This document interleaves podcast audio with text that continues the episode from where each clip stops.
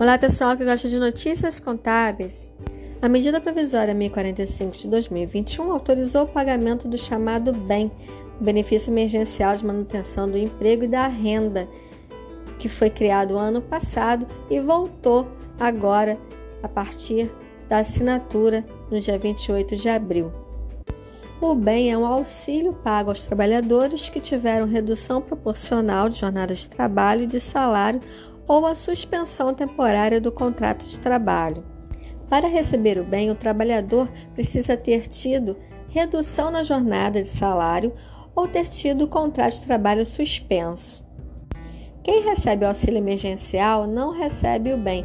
Isso porque o auxílio emergencial é pago para pessoas que não possuem vínculo empregatício. Já o bem, por outro lado, é um benefício a trabalhadores que tiveram a jornada reduzida ou o contrato suspenso. A empresa não manda embora, apenas reduz a jornada de trabalho desse funcionário ou suspende por um período de no máximo de 120 dias. Em relação ao valor, no caso de redução de jornada de trabalho, será usado um percentual da redução sobre a base de cálculo. Já a suspensão, os trabalhadores recebem 100% do valor do seguro-desemprego ou de 70% do seguro-desemprego. A parcela do bem começa a ser paga a partir de 30 dias contados do acordo feito entre o empregador e o empregado. Já a empresa tem 10 dias para comunicar ao Ministério da Economia, senão o funcionário não recebe. Se você tem mais de um vínculo e ocorrer desses vínculos ao mesmo tempo, quererem fazer esse acordo de redução, de suspensão, o bem é acumulado, ou seja, você vai receber dos vínculos referentes ao acordo que foi feito, seja de redução ou de suspensão. A redução de jornada de trabalho e de salário pode ser feita por até 120 dias. Pode ser prorrogado caso haja uma nova MP. Mas existem regras.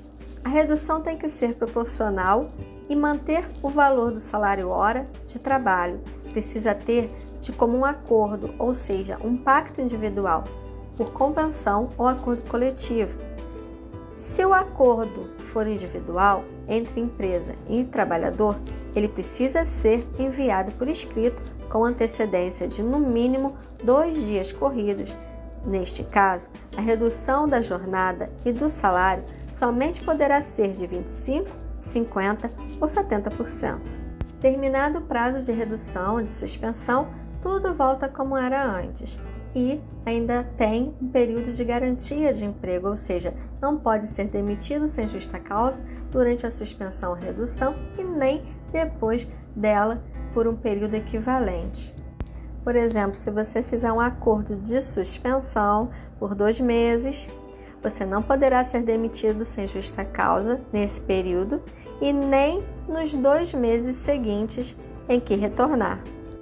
Se ocorrer demissão sem justa causa durante o período do acordo, o valor da indenização é uma porcentagem do salário que a pessoa teria direito nesses meses de garantia de emprego e varia de 50% a 100%. Bem, essas foram as dicas contábeis com a Cristiane Guiô Cardoso de hoje e até a próxima. Tchau!